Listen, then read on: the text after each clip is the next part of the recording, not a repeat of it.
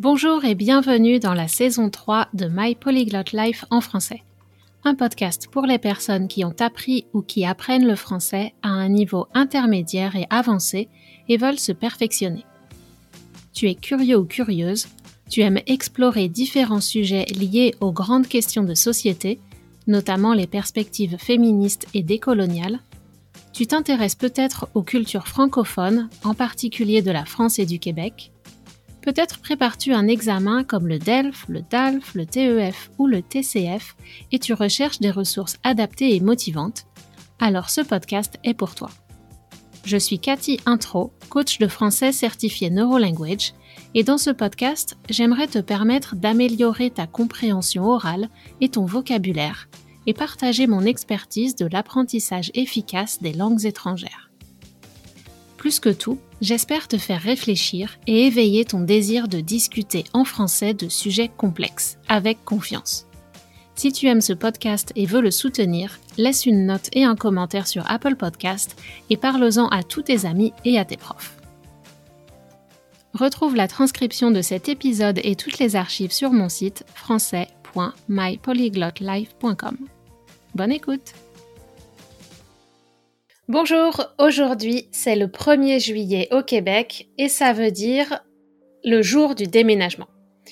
Et aussi la fête nationale de la Confédération du Canada, mais ça c'est secondaire ici. Notre fête nationale, celle du Québec, on l'a fêtée vendredi dernier, le 24 juin, avec la Saint-Jean.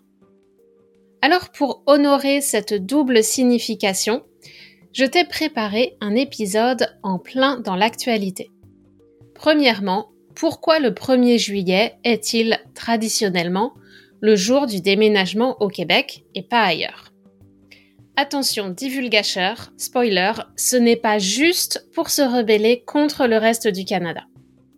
Deuxièmement, la crise du logement abordable qui touche tout le monde et il y a des chances ou des risques que tu te sentes concerné aussi car c'est un problème mondial. Donc je pense que cet épisode te sera utile pour enrichir ton vocabulaire. Si tu passes un examen comme le DELF ou le DALF, c'est un sujet que je recommande d'étudier et de pratiquer aussi. Pour changer un peu du format habituel et parce que c'est un épisode riche en vocabulaire sur un thème précis, je vais commencer par une liste de mots utiles que tu entendras dans mon exposé. Un logement, le logement, ça peut être euh, une maison, un appartement. En anglais, on dirait euh, l'équivalent serait housing ou dwelling.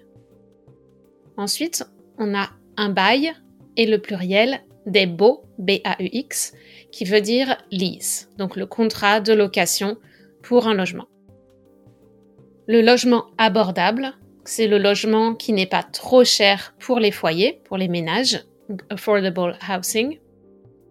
Un crédit hypothécaire, c'est l'argent qu'on emprunte pour acheter un logement, mortgage. Des logements sociaux, donc les logements réservés aux personnes qui n'ont pas assez d'argent pour se loger au prix du marché, social housing. Le taux d'intérêt, c'est le, pourcentage ou les frais d'emprunter de l'argent à la banque, donc les frais d'un crédit hypothécaire par exemple, interest rate. Le loyer, c'est l'argent qu'on paye tous les mois pour notre logement, the rent. Le loyer, c'est le nom, the rent, et le verbe louer, je loue, tu loues, nous louons, etc. To rent. Un taudis, c'est un logement qui n'est pas en bon état, donc a dump, et un logement qui est insalubre. Salubre, insalubre, ce sont les conditions de vie sanitaire ou non. Donc unsanitary pour insalubre. Un marchand de sommeil, c'est une personne qui loue un logement insalubre, donc un propriétaire de logement insalubre qui le propose à la location, slumlord en anglais. Une maison mitoyenne, ce sont les maisons qui sont les unes à côté des autres. Il n'y a pas d'espace sur le côté. Townhouse, par exemple. Un sous-sol, c'est la partie qui est, comme son nom l'indique, sous le sol. Donc on a le rez-de-chaussée, le premier étage et quand on descend, le sous-sol, basement. Au Canada, beaucoup de basements, beaucoup de sous-sols sont aménagés en logement. L'étalement urbain, c'est la, la ville qui s'agrandit de plus en plus. Urban sprawl. Une cage à lapins. Une cage à lapins, littéralement, c'est un, une cage, donc une, une boîte pour mettre les lapins. Mais de façon figurative, c'est un logement qui est très petit, shoebox housing. Ensuite, on a deux mots pour traduire a building. Ça peut être plutôt en France un bâtiment et plutôt au Québec un édifice. Mais le mot édifice est utilisé en France aussi, mais moins souvent que bâtiment. Ensuite, on a le mot un ou une itinérant ou itinérante. Ça, c'est plutôt pour le Québec. Et en France, on utilise les initiales SDF pour sans domicile fixe. Donc les personnes qui n'ont pas de domicile, qui n'ont pas d'adresse fixe, homeless. Et au Québec, on utilise le nom l'itinérance pour parler de homelessness. Bien, on va voir si tu arrives à entendre tous ces mots dans l'épisode qui va suivre. Alors d'abord, pourquoi le 1er juillet est le jour du déménagement au Québec? En fait, ça date de l'époque de la colonisation avant la Confédération, mais c'est vrai que ça a pris un caractère plus politique et symbolique après les années 1970 et la réaffirmation de l'identité québécoise. 80% des baux de la province aujourd'hui terminent le 30 juin. Une vidéo de Canadian Press sur Montréal Gazette estime que jusqu'à 100 000 Montréalais déménagent aux environs du 1er juillet.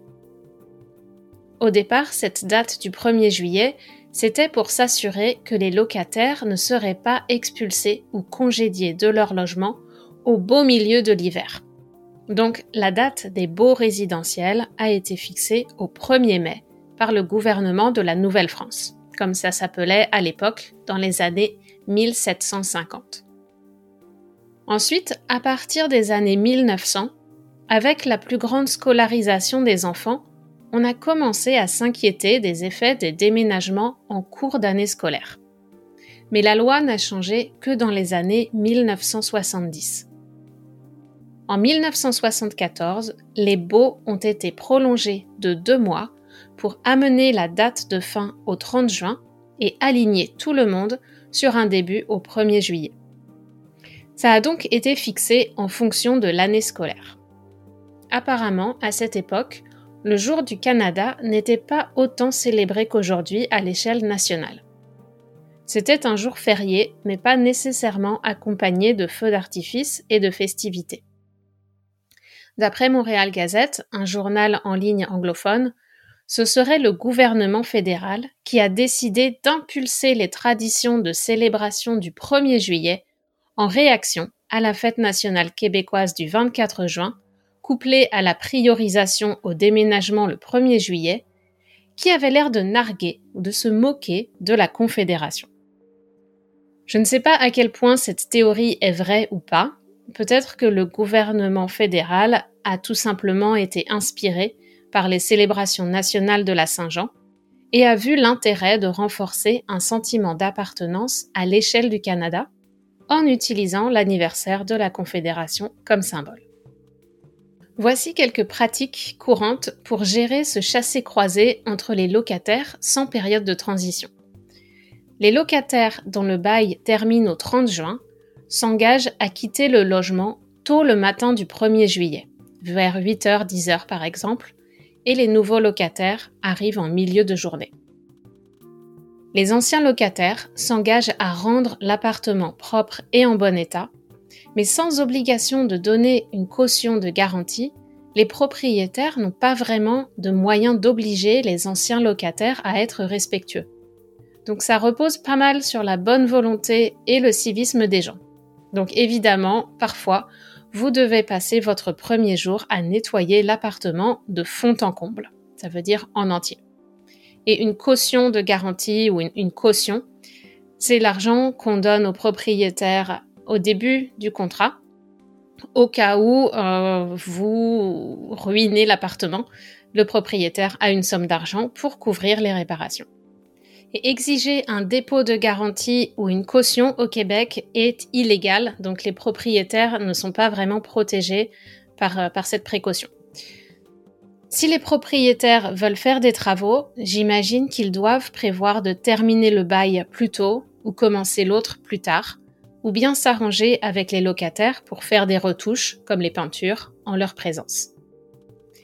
Et surtout, surtout, surtout, si vous savez que vous devez déménager le 1er juillet, pensez à réserver un camion et des déménageurs à l'avance, sinon vous devrez vous débrouiller tout seul. Maintenant, passons à un sujet euh, très sérieux euh, qui est l'objet de beaucoup de débats à Montréal, au Québec, au Canada et partout ailleurs. C'est la crise du logement abordable. D'abord, la situation ici au Canada. D'après la Société canadienne d'hypothèques et de logement, SCHL, citée par les reporters de rad.ca, c'est une filiale de Radio-Canada, si on voulait que tout le monde puisse se loger de façon abordable, c'est-à-dire que les coûts liés au logement, loyer ou crédit hypothécaire ne dépassent pas 30% du revenu disponible du foyer, on devrait construire au Canada plus de 3,5 millions de logements, de plus que ce qui est déjà prévu d'ici 2030. Ça veut dire que les projets actuels de construction de logements sont loin de couvrir les besoins et que les problèmes de difficulté d'accès à la propriété et même seulement à un logement décent et assez grand pour une famille ne vont pas s'arranger. L'économiste en chef adjoint de la SCHL appelle à une transformation radicale du secteur, y compris des politiques et des processus des gouvernements fédéraux et locaux, pour parvenir à une hausse de l'offre en rapport avec la demande. Toujours d'après le SCHL, la dernière fois que les logements étaient abordables à l'échelle du pays, c'était en 2003 et 2004. Le regroupement des comités logements et des associations de locataires du Québec estime que cette année, les locataires qui déménagent au 1er juillet 2022 payent plus de 400 dollars de plus dans leur nouveau logement. Et pas forcément parce que c'est mieux ou plus grand. Et ce n'est pas réservé aux grandes villes. Depuis la pandémie particulièrement, les prix s'envolent dans les villes moyennes aussi, dont l'attractivité a été renforcée par les possibilités de télétravail et la recherche d'une plus grande proximité avec la nature. Il y a un mois ou deux, j'ai regardé l'état du marché des appartements en location dans des villes autour de Montréal, parce que je me demandais comment ça serait de vivre là-bas. D'abord, il y a peu de possibilités. Certaines municipalités ont des taux d'inoccupation, donc les logements disponibles, de 0,5%, alors qu'on estime qu'un marché en santé a besoin d'au moins 3%. Ensuite, les loyers pour des logements équivalents à celui que j'occupe actuellement dans un quartier sympa de Montréal sont plus chers là-bas qu'ici. Si je voulais déménager, je devrais payer 200 dollars de plus pour habiter dans une ville qui certes est plus proche de la nature, mais qui n'offre pas toutes les distractions, y compris gratuites, ni les commerces de Montréal, et oblige à utiliser la voiture plus souvent. Le loyer, c'est déjà la raison principale qui m'a conduite à quitter Vancouver. Mon propriétaire à l'époque, en 2018, a vendu sa maison, ainsi que tous les autres voisins, à un promoteur immobilier qui avait comme projet de construire des maisons mitoyennes à la place des maisons unifamiliales de notre rue. Nous devions donc quitter le grand sous-sol bien aménagé, avec accès à un petit coin de jardin, que nous occupions depuis six ans avec aucune augmentation de loyer. Quand on a regardé les appartements disponibles sur le marché, on a vite réalisé qu'on devrait payer plus de 500 dollars de plus pour un logement plus petit si on restait à Vancouver. Et ça, ça n'était pas compatible avec nos projets personnels et professionnels à ce moment-là. Donc on a fait comme beaucoup d'autres avant et après nous. On a fait nos valises, expédié des caisses à l'autre bout du pays, mis le chat et le reste des cartons dans la voiture et on a traversé le pays pour venir s'installer à Montréal.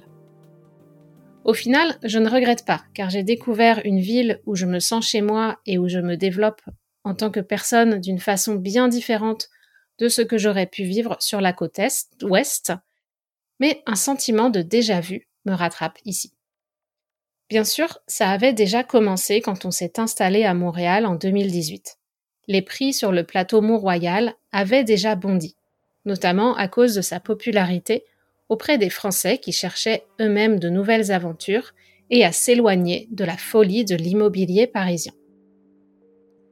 Dans le Grand Montréal, un tiers des locataires dépensent plus de 30% de ses revenus pour payer le loyer. Sur l'île de Montréal, les logements disponibles sont 21% plus chers que les logements déjà occupés, et à Laval, dans la banlieue, ça monte à 40% plus cher. Ce qui veut dire que des individus et des familles sont peut-être incapables de quitter des logements inadaptés ou insalubres car ils ne peuvent pas se le permettre.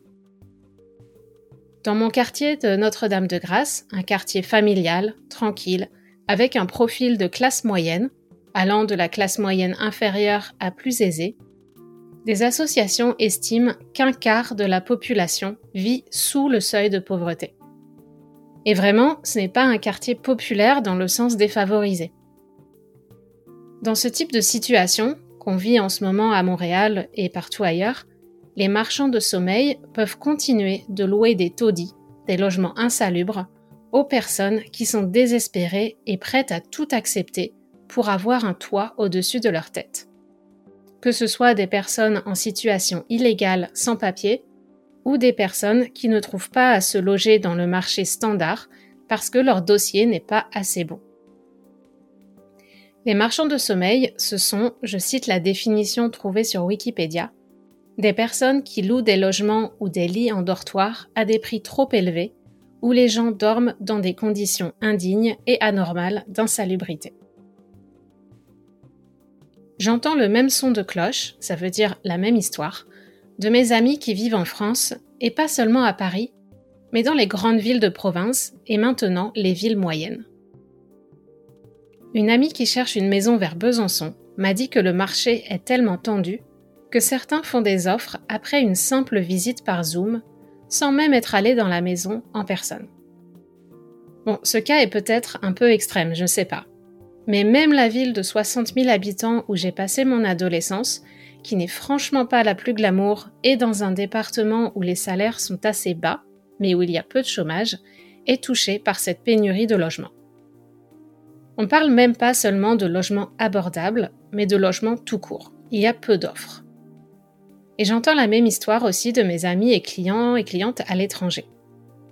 Comment en est-on arrivé là? Je ne sais pas. J'ai pas eu le temps de faire des recherches poussées pour cet épisode, mais on a tous entendu parler de quelques raisons comme la spéculation, les locations temporaires comme Airbnb, l'exode rural et l'exode urbain, et aussi les politiques publiques qui ne donnent pas la priorité à la construction de nouveaux logements, ni à l'utilisation de bâtiments existants qui pourraient être utilisés comme tels. Une étude de l'INSEE à Paris en 2009 a révélé que 14% du parc immobilier parisien était inoccupé, soit 193 000 maisons ou appartements, jusqu'à un logement sur trois dans certains arrondissements qui comptent un grand nombre de résidences secondaires et de biens d'investisseurs étrangers. Les protestations se multiplient autour de la revendication du droit au logement. Le logement est-il un droit? Dans la loi française, oui, il y a ce concept de droit opposable au logement. En 1982, la loi Quilliot a reconnu que le droit à l'habitat est un droit fondamental. Mais dans la réalité, on n'a pas encore vu de mouvement massif de sans-abri ou de mal logés portant plainte contre le gouvernement pour faire valoir ce droit. Et même si peut-être certains ont essayé, ça reste marginal et ce droit est plus théorique que réel. Voici quelques questions que je me pose. En fait, le problème n'est pas tant le prix de l'immobilier en tant que tel. Acheter une maison a toujours coûté cher et représenté une charge importante pour les foyers modestes. Mais la disproportion entre le coût de la vie, des salaires et de l'immobilier rend la chose plus compliquée pour les nouveaux entrants. Mon père a commencé à travailler à 16 ans. Donc même s'il ne gagnait pas beaucoup, après quelques années de travail et de sacrifice, il a pu économiser assez pour acheter une petite maison familiale. Et puis, c'était le mode de vie à l'époque. On sort de l'école, on se marie, on a des enfants, une maison et on attend la retraite. Pour les jeunes générations, et je m'inclus dedans, c'est différent. Bien sûr, certaines personnes continuent sur ce modèle, et ceux qui ont les moyens, pour n'importe quelle raison, d'acheter un logement dans leur vingtaine ou leur trentaine, ont une longueur d'avance s'ils doivent déménager, à condition de pouvoir faire un bénéfice qui leur permette d'acheter un bien au prix élevé actuel. Pour les autres, il faut vraiment se poser la question avant d'acheter aujourd'hui, car oui, l'immobilier est un placement intéressant à long terme, mais en attendant, tu dois pouvoir supporter la pression financière et mentale qui vient avec le fait d'être propriétaire. Si, déjà, tu donnes assez de garanties à la banque pour qu'elle te laisse emprunter l'argent. C'est un sujet assez angoissant auquel l'école ne nous prépare absolument pas. Et pourtant, ça serait utile de savoir ce qu'il est nécessaire de faire ou d'avoir pour gérer son budget, pour acheter un logement, pour revendiquer ses droits auprès d'un propriétaire ça pourrait faire l'objet de travaux de mathématiques ou de français ou d'éducation civique assez concrets et intéressants. Mais bon, tout ça, les classes aisées ont des avocats, des conseillers et des membres de la famille pour en discuter et transmettre l'expérience, tandis que les classes populaires sont plus ou moins vouées à expérimenter et à se débrouiller par elles-mêmes, et pas forcément de la façon la plus efficace. Je dis ça en passant, au cas où on aurait encore besoin d'un signe que le but de l'école contemporaine est l'instruction basée sur des sujets décorrélés de la vie réelle de la majorité des gens. Une autre question que je me pose au sujet de cette crise du logement abordable, c'est construire plus de logements, d'accord. Mais où? On sait que pour lutter contre le dérèglement climatique mais aussi pour favoriser l'autosuffisance alimentaire locale au maximum, on doit arrêter l'artificialisation des sols. On doit préserver les espaces naturels et les terres agricoles. On ne peut pas continuer l'étalement urbain. Une solution est de densifier les espaces déjà existants. Dans ce sens, remplacer des maisons unifamiliales par des maisons mitoyennes ou des immeubles est une bonne solution surtout si ce sont des édifices intelligents et carboneutres. Mais qui a envie de vivre dans des cages à lapins? C'est comme ça qu'on appelle des logements petits où on a le sentiment d'être entassés les uns sur les autres avec ses voisins. D'autant plus que les logements dans ces nouveaux bâtiments sont rarement abordables, sauf le petit pourcentage qui est réservé au logement social subventionné ou abordable au prix du marché deux catégories qui sont censées être protégées de la spéculation. Je sais que beaucoup d'urbanistes et d'architectes réfléchissent à cette question de la ville de demain.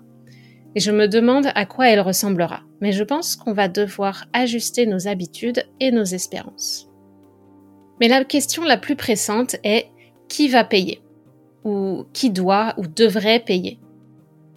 Avoir un logement sain où on se sent en sécurité, où chaque membre de la famille peut avoir son espace et des moments d'intimité, est fondamental pour notre santé mentale, pour les études ou le travail.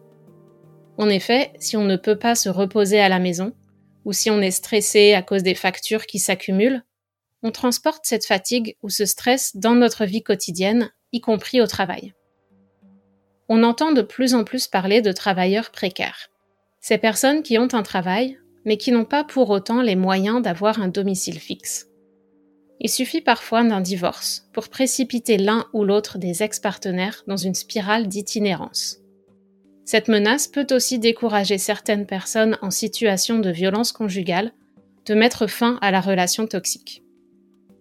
Comment oser quitter le domicile avec ses enfants si on n'a pas l'assurance qu'on pourra avoir un logement social rapidement? Des conditions de vie insalubres, d'itinérance ou de stress permanent ont des coûts en matière de santé publique, mais aussi pour les entreprises. Je pense qu'il y a des coûts cachés, humains et financiers importants liés au manque de logements abordables. J'ai pas cherché pour voir s'il existe des études à ce sujet, mais j'imagine que oui. Donc au final, on ne paye pas pour les logements sociaux ou abordables, mais on paye par ailleurs pour les conséquences du manque de ces logements. Alors qui doit payer pour financer les 3,5 millions de logements dont le Canada a besoin d'ici 2030 Je ne sais pas. J'ai pas particulièrement envie de voir mes impôts augmenter, sauf si la hausse permet effectivement de maintenir les loyers à un niveau acceptable, mais je suis pas sûre que ça soit suffisant. J'imagine que le secteur privé devra mettre la main à la poche, comme on dit, et contribuer. Une chose est sûre, on doit ici aussi faire un choix de société pour prioriser le bien-être du plus grand nombre avant l'accumulation de capital. Certaines entreprises qui ont du mal à recruter de la main-d'œuvre vont peut-être devoir naturellement s'adapter et proposer un logement avec le travail ou une prime logement. Ça pourrait être un avantage social pour attirer de la main-d'œuvre dans un marché hyper concurrentiel. Tout n'est pas rose dans l'époque à laquelle on vit, mais on fait face à de grands défis pour l'avenir et c'est plus que jamais le moment de faire front pour défendre des valeurs progressistes contre les personnes qui n'ont pas cette préoccupation de la dignité et du droit à la sécurité de tous les êtres humains, sans distinction de race, de genre, de classe et de religion. Voilà, si vous aimez ce podcast, n'oubliez pas de vous abonner et d'en parler autour de vous, et je vous dis à très bientôt sur My Polyglot Life en français.